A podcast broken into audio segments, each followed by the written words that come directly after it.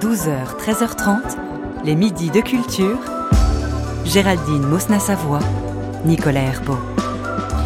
Place à la critique et place aujourd'hui à deux livres qui sont affaires de poésie. Le premier est un recueil d'Annie Lebrun, l'une des dernières surréalistes, recueil qui rassemble depuis la fin des années 60 ses plus grands poèmes. Le second est un essai sur la langue, la langue qui goûte et qu'on tire, et la langue qui parle, par le poète et philosophe Martin Rueff. Et pour en débattre ce midi, nous accueillons Anne Dugin. Bonjour Anne. Bonjour. Rédactrice en chef de la revue Esprit. À vos côtés, Romain de de Lièvre. Bonjour Romain. Bonjour. Vous êtes producteur sur France Culture soyez tous les deux les bienvenus dans les Midis de Culture.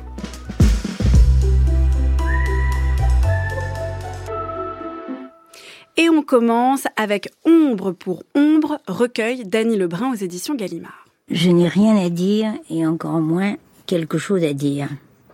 Pour l'instant, je parle, tandis que d'autres dansent, crient, éternuent, maigrissent, tuent, respirent, s'allongent. Personne n'est jamais parti où que ce soit, serait-ce au bout d'une phrase, sans se déguiser. J'avoue dédaigneusement que j'ai des fossiles et pas de marteau.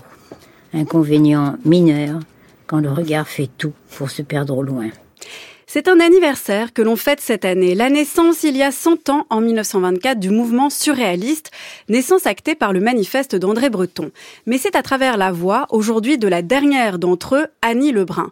On pourrait même dire qu'elle en est la voix posthume, car c'est au moment de la mort de Breton, en 1966, qu'elle commence à écrire ses propres poèmes. De cela, intitulés Sur le champ, jusqu'à ceux de 2002, tous rassemblés dans ce recueil, Ombre pour ombre, se réaffirme l'attitude première du surréalisme, l'absence de contrôle de la raison, l'absence de toute préoccupation esthétique ou morale. Et de fait, Annie Lebrun a toujours fait bande à part dans ce paysage poétique, déplorant la perte du lyrisme et surtout, comme on l'a entendu, refusant d'avoir quelque chose à dire. Alors qu'avez-vous pensé de ce recueil, de ces presque 40 ans de poésie, Anne Dugin?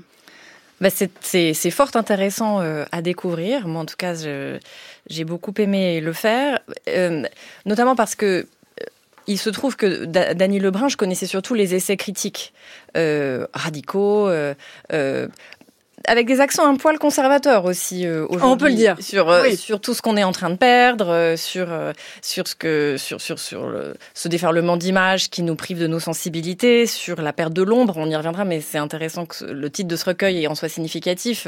L'ombre, c'est un thème qui revient en permanence et, et, comme quelque chose de précieux, en fait, comme quelque chose qu'il faut qu'il faut à tout prix préserver. contre, alors on se souvient de son essai sur la financiarisation de l'art contemporain, sur l'enlaidissement du monde, sur et là c'est comme si, en tout cas moi, c'est l'expérience que j'ai eu le sentiment de faire en, lisant euh, ce, recueil. Et vous l'avez dit, il y a presque 40 ans de création poétique euh, là. On, trouvait finalement les fondements en poésie de cette révolte, de ce regard critique euh, sur le monde tel qu'il va ou, plutôt qu'il ne qu'il ne va pas. Et je trouve que c'est l'anniversaire du, c'est les seuls centenaires du manifeste du surréalisme, vous l'avez dit on comprend vraiment à la lecture de, ce, de, cet ensemble que le surréalisme, c'était d'abord une attitude face à la vie. Euh, avant d'être un mm. mouvement littéraire, que d'ailleurs euh, il, enfin, il, se récusait comme tel, cette idée qu'il fallait pas séparer la littérature de la vie.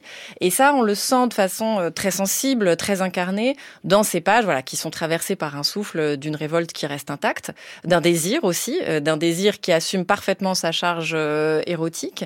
Et, et voilà, et rien qu'à ce titre, j'ai trouvé que c'était vraiment une lecture intéressante. Romain de Bec de Lièvre, est-ce que vous partagez vous aussi cette intérêt pour la découverte de ces 40 ans quand même de poésie de 66 à, 2002, presque 40 ans. Oui, c'est ça. Euh, la poésie, on pourrait la définir un peu comme une forme de littérature condensée, et là, limite, c'est presque au carré, en fait. C'est-à-dire, hmm. on a une condensation de 40 ans de, poésie condensation. compressée, de hmm. poèmes condensés eux-mêmes.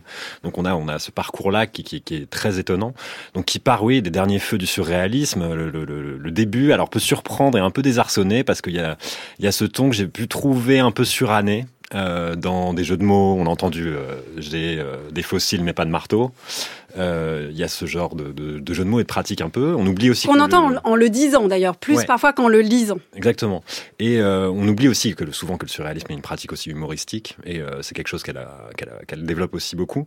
Mais on a l'impression ouais, de lire une espèce de chaînon manquant, c'est-à-dire de, de, lien entre le, le, surréalisme et en même temps une voix qui est très très singulière, c'est-à-dire qui part de, de, cet imaginaire du surréalisme pour aller, enfin une poésie très très dense qui va chercher beaucoup d'effets avec des notes de bas de page, avec des avec un certain nombre de blagues, avec une poésie parliste, des, des, des choses comme ça, et qui va vers une forme de d'épure au fur et à mesure, j'ai trouvé, dans la même formellement sur la page, et et on, on, on, a quand même une voix très singulière, oui, oui, de qui est à part, quoi, qui est la voix d'Annie Lebrun, euh, qui est très inspirée de Sade, qui est très inspirée de, de, de la sexualité, c'est des images en fait. Elle, elle, fabrique des images. Il y a la question de, la spirale des images et du déferlement de l'image. Euh, le regard est partout et omniprésent.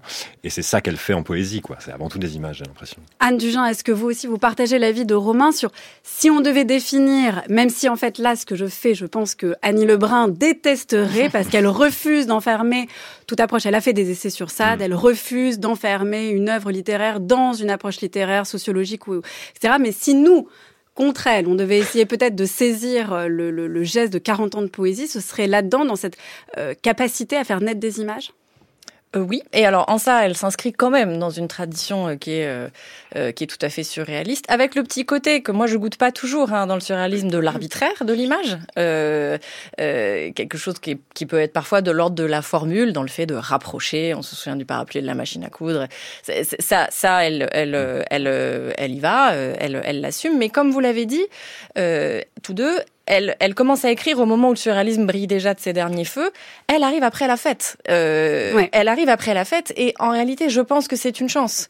C'est-à-dire que le surréalisme, il y, a eu ce, ce, grand, comment dire, ce grand euh, destructeur de barricades qui a été Breton, qui a brisé comme ça un certain nombre de, de, de limites euh, à la poésie, au langage, au rapport entre le rêve et la réalité, etc. Et puis il y a eu un peu tous les suiveurs euh, qui ont fait du surréalisme une formule mmh. et, et, et on, on fait de la poésie en forme surréaliste comme de la peinture en forme surréaliste, quelquefois un petit peu jusqu'à l'épuisement de la formule. Et, et, et, elle, elle a au contraire une, une, enfin, une singularité, une, une, une originalité, une, une fraîcheur presque dans ce qu'elle propose, qui tient à mon avis au fait qu'elle arrive un petit peu après, qui tient aussi au fait que euh, elle est une fois féminine. Euh, il y en a quand même pas des tonnes dans ce mouvement littéraire, dans tous les mouvements littéraires de cette époque, mais, mais dans, dans mm. celui-ci en particulier où les femmes avaient une place, mais qui n'était pas forcément celle de celle qui prend la parole. Et, euh, et, et, et c'est très sensible dans ce qu'elle a à dire euh, sur euh, sur le rapport à la sexualité, euh, sur la question de la passion amoureuse, euh, quelque chose qui sans cesse et qui refuse en même temps, qui a toujours refusé l'étiquette de féministe. Elle veut, elle veut sans cesse déjouer la possibilité d'être assignée à, une place et à des engagements quels qu'ils soient. Et voilà, moi je crois que ce que je retiens de ce de ce de, ce recueil qui est comme un écho à ce qu'elle à ce qu'elle a développé par ailleurs, c'est le refus d'être euh, assimilée ou assimilable. Quoi. Elle est toujours ailleurs que, que, que là où on l'attend.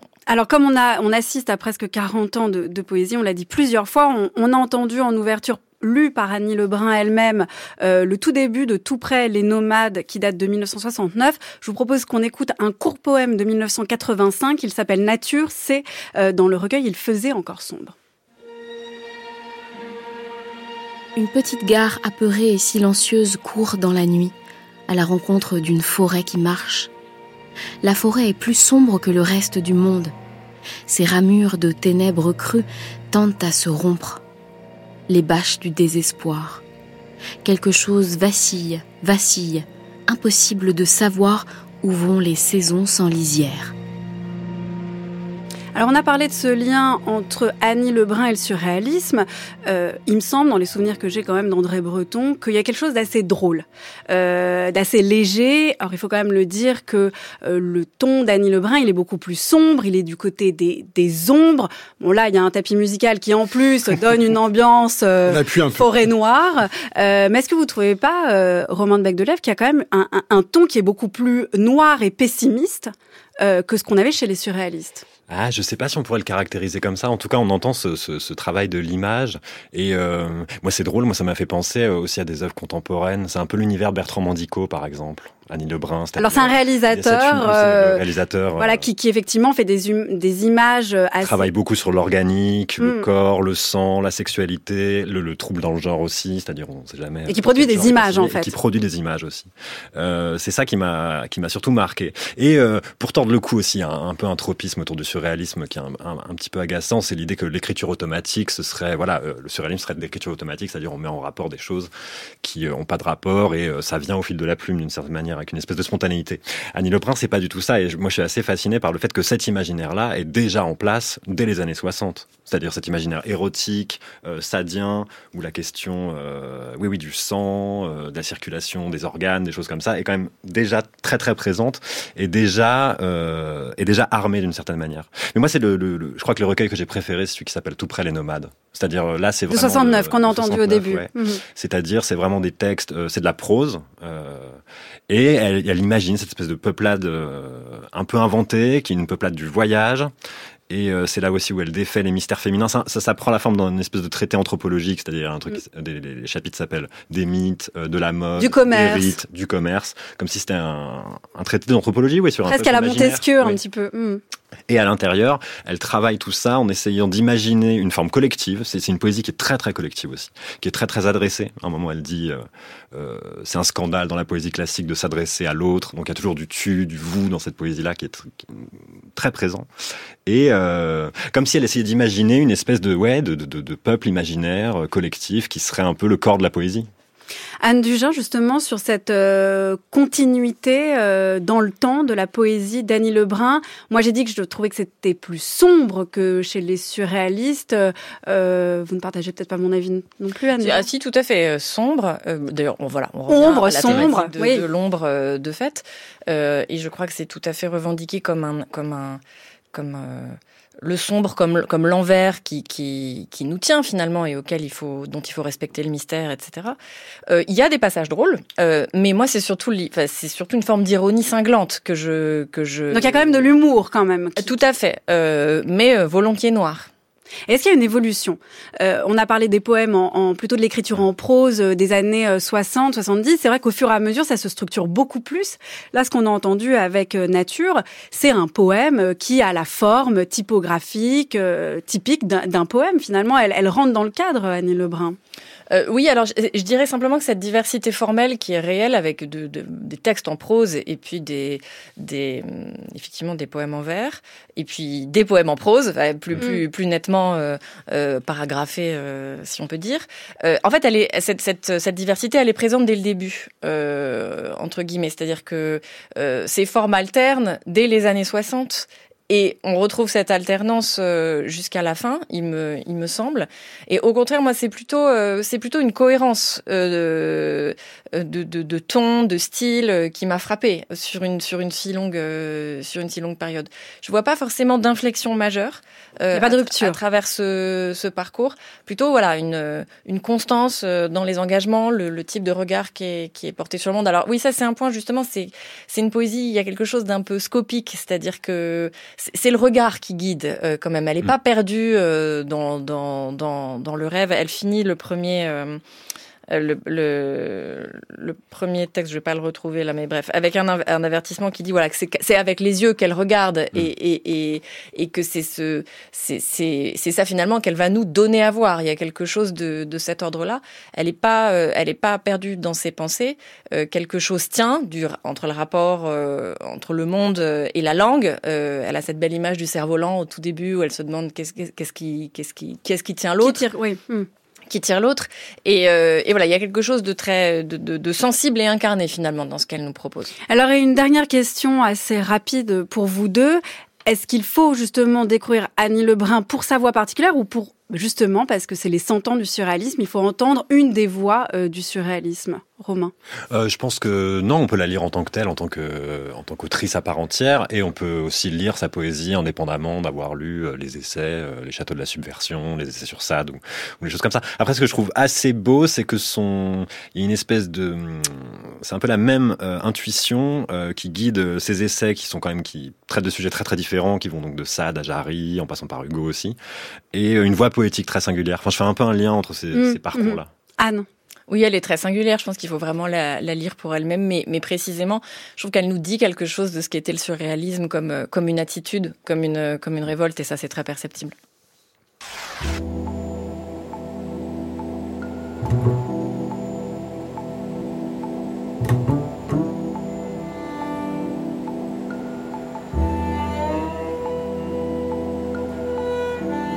Le recueil est intitulé Ombre pour Ombre, c'est chez Gallimard et c'est signé Annie Lebrun. 12h, 13h30, Les midis de culture. Géraldine Mosna-Savoie, Nicolas Herbeau. Et nous parlons à présent euh, de Martin Rueff et de son recueil Au bout de la langue. Bon, eh bien maintenant, nous allons passer aux choses très sérieuses, c'est-à-dire nous occuper de la langue. Alors, cette langue ne présente aucun caractère spécial. Vous demandez combien de temps de cuisson Alors, la langue, c'est assez long à cuire, mais euh, ça demande deux heures, deux heures et demie, ça dépend d'ailleurs. Alors, je vais la couper en tranches, comme ceci, vous allez voir. Fine, je vois. Oui, assez fine, oui. Connaissez-vous l'histoire d'Ésope racontée par La Fontaine, celle où son maître Xanthus lui demande de cuisiner le meilleur et le pire des mets Peut-être pas, en tout cas moi je ne la connaissais pas jusqu'à ce week-end, mais vous allez voir, il y a un lien avec la recette à la langue de bœuf, car c'est bien de la langue qu'Ésope dessine de cuisiner pour les invités de son maître. De la langue de porc, en l'occurrence, au vinaigre, au sel, au poivre. Les invités se réjouissent jusqu'à en être malades. La morale est là, la langue qu'on la mange ou qu'on la parle est ce qui produit à la fois le pire et le meilleur. Vérité ou calomnie, amitié ou guerre, éloge ou blasphème. Entre la langue organe et la langue qu'on parle, le rapport n'est donc pas accidentel et tient tout entier dans l'expression. C'est la thèse de cet essai de Martin Rueff, pétri de moult références. Qu'en avez-vous pensé, Romain de Bec de Lièvre eh ben, le, à l'origine de cet essai où il y a ce questionnement entre la langue et la langue, c'est-à-dire en français, on utilise le même mot pour dire désigner l'organe, la langue qu'on a dans la bouche, et la langue, le langage. Mm. Euh, ce qui n'est pas le cas dans toutes les langues, d'ailleurs, il le rappelle. Et euh, c'est typiquement une question euh, assez géniale parce que très simple en fait. Et euh, il déploie euh, cette question-là dans sa simplicité. Donc, quels sont les rapports entre la langue et la langue euh, c'est une idée simple, c'est un, un, raisonnement brillant et ça lui permet en fait de euh, d'aller du plus organique au plus abstrait. C'est-à-dire, euh, il y a vraiment des parties où il va parler de la langue, l'organe. Enfin, là, on a entendu de la cuisine. Il, il rentre dans cette chose-là. Qu'est-ce que c'est le baiser? Qu'est-ce que c'est euh, lécher? Qu'est-ce que c'est Qu'est-ce que c'est avoir une langue matériellement? On a des, des, des, des, choses de chez Aristote, par exemple.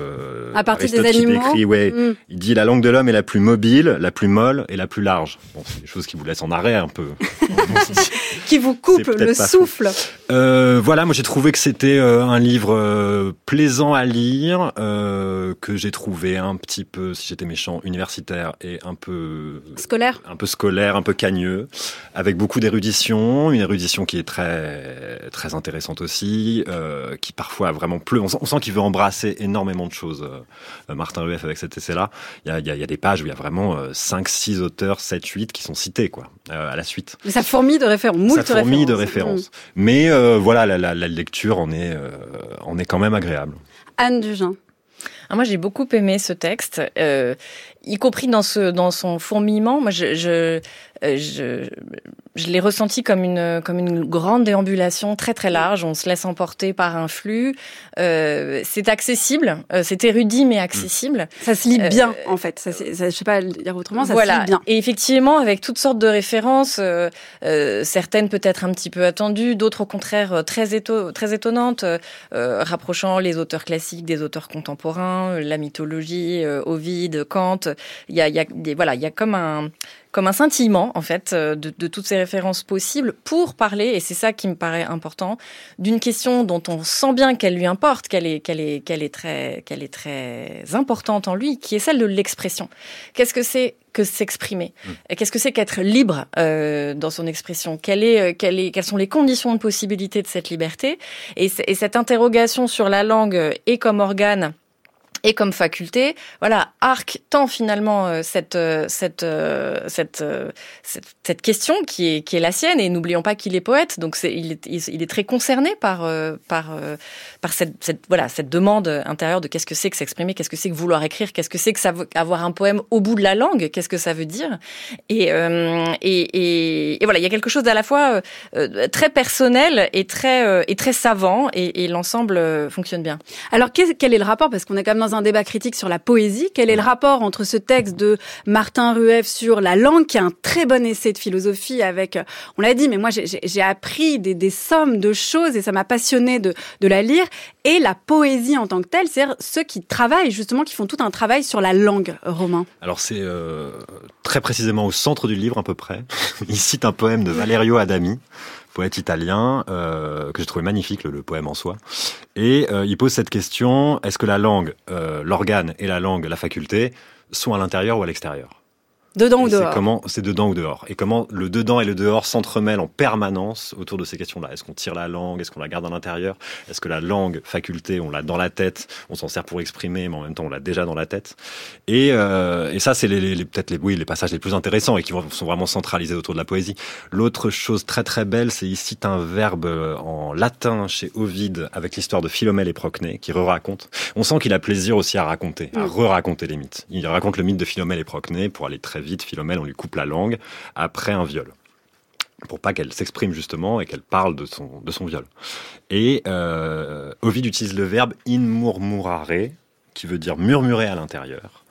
Et euh, Martin Rueff élabore tout un raisonnement autour de cette chose-là, qui serait la, la, la voix de la poésie, d'une certaine manière. C'est-à-dire. Euh, C'est-à-dire que quand on a la langue coupée ou quand on a quelque chose au bout de la langue, ouais. la poésie est là pour le dire, c'est ça? Est là pour le dire et pour le dire aussi, euh, oui, à l'intérieur. Anne Dujardin, Elle est là pour, ce lien. elle est là pour chercher en fait. Je crois que c'est ça que c'est ça qu'il qu'il nous dit. En fait, au début, il, il ouvre quand même le, le, le livre sur cette interrogation, euh, euh, enfin sur le titre quoi, au bout de la langue. Qu'est-ce que- qu'est-ce que veut dire cette expression? On a un mot au bout de la langue.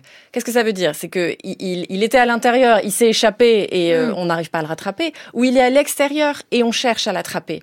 Et, et hum, avec avec le bout avec le bout de la langue.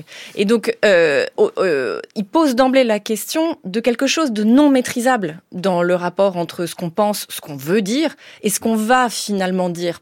Et, et, et donc, on retrouve cette tension entre l'intérieur et l'extérieur. La langue, elle est dedans, elle est dehors.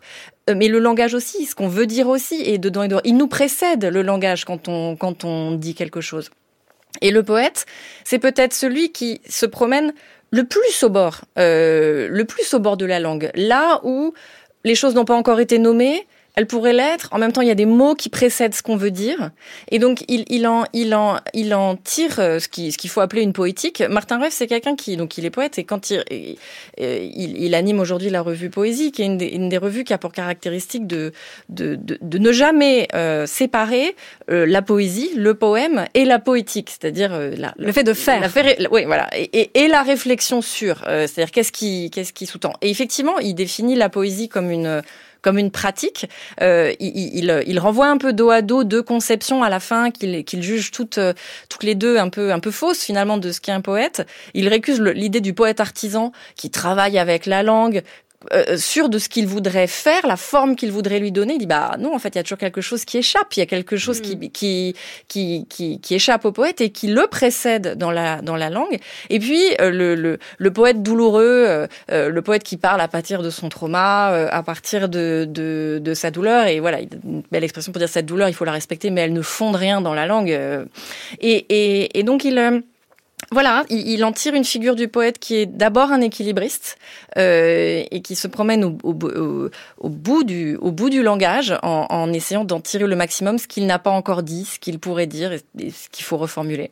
Romain, justement, sur cette question du, du faire aussi, parce que il Oui. y a la poésie et la poétique, et en grec, ça veut dire euh, faire. Le, oui, poésie. euh, poésie, ouais, ouais, en grec vient vient du mot du verbe faire. Mais il faut, faut dire aussi que c'est euh, à l'origine un, un- texte qui a été pensé comme euh, comme une conférence pour des enfants. pour en des plus. enfants. Et donc on a vraiment cette dimension-là. C'est quelqu'un qui expose aussi euh, les choses, enfin qui un peu à la suite des autres. Mais euh, oui, oui, moi, moi j'ai beaucoup aimé. Alors c'est quelque chose qui est aussi un rappel qui a déjà été formulé par beaucoup de gens. Et c'est un moment il cite euh, Claude Simon qui cite Paul Valéry, qui dit que en gros la, la poésie euh, c'est faire. Oui, donc la poésie c'est pas dire, c'est faire. C'est vrai que c'est quelque chose qu'on oublie tout le temps. Et c'est le lien, on peut le faire avec Annie Lebrun ici. Quand Annie Lebrun dit j'ai rien à dire. Ça veut pas dire qu'elle a pas des trucs à faire Elle a plein de choses à faire. ce qu'elle fait en poésie. Et, là, et c'est une l'occasion de rappeler que la poésie, est, euh, et c'est un rappel qui est très très salutaire dans le livre de Martin Rueff, c'est euh, c'est le genre littéraire où on fait le plus de choses. Un roman raconte des choses. La poésie raconte pas, la poésie fait.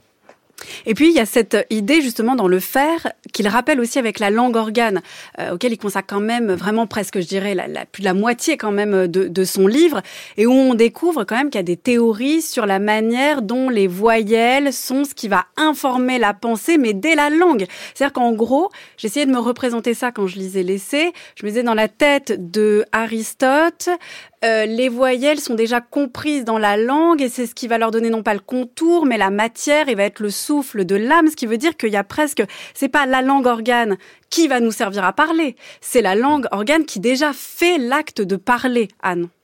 Oui, alors c'est toute cette partie centrale du, du, recueil où finalement, après avoir posé sa question, il va, il va rentrer dans les fonctions de la langue. Mm. Et donc, euh, bah, elle sert à manger, elle sert à embrasser, euh, elle sert à parler, effectivement. Et là, euh, il, il, déploie des, des, des références de, de, phonétique, de linguistique, sur ce, sur ce que, en fait, ce que permettrait la langue en, propre par rapport aux lèvres, qui sont aussi nécessaires hein, pour parler. Mais et les dents aussi. Et les dents, voilà, on apprend plein de choses. C'est l'articulation des, des, des lettres. Et donc, c'est c'est Aristote rappelle bien que euh, c'est pas la voix euh, qui fait de nous des hommes euh, et des femmes euh, et, donc le, langage humain parce que finalement les animaux ont, une voix également. C'est la possibilité de ce langage articulé et cette articulation des, lettres et des voyelles en particulier, c'est la langue qui, qui qui le permet. Et donc dans ces dans ce dans ce dans cette énumération des, des, des fonctions et, et l'approfondissement de finalement de ce qui dans la langue permet des choses qui vraiment fondent euh, notre humanité, euh, il aboutit à cette idée euh, très forte également que la langue, c'est une puissance de subversion.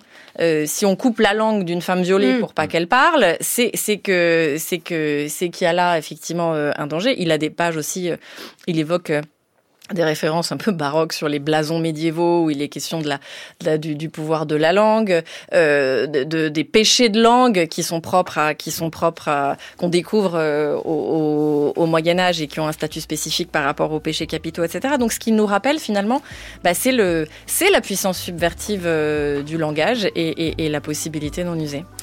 Cet euh, essai s'appelle Au bout de la langue, c'est aux éditions Nous et c'est signé Martin Rueff. Merci à tous les deux. Anne Dugin, on vous lit dans la revue Esprit. Romain de Bec de Lièvre, on vous écoute et on écoute notamment la série documentaire que vous avez faite ici sur France Culture, la série documentaire qui s'intitule Être un bonhomme. Toutes les références et les débats critiques sont sur le site de France Culture à la page de l'émission Les Midis de Culture et sur l'application Radio France.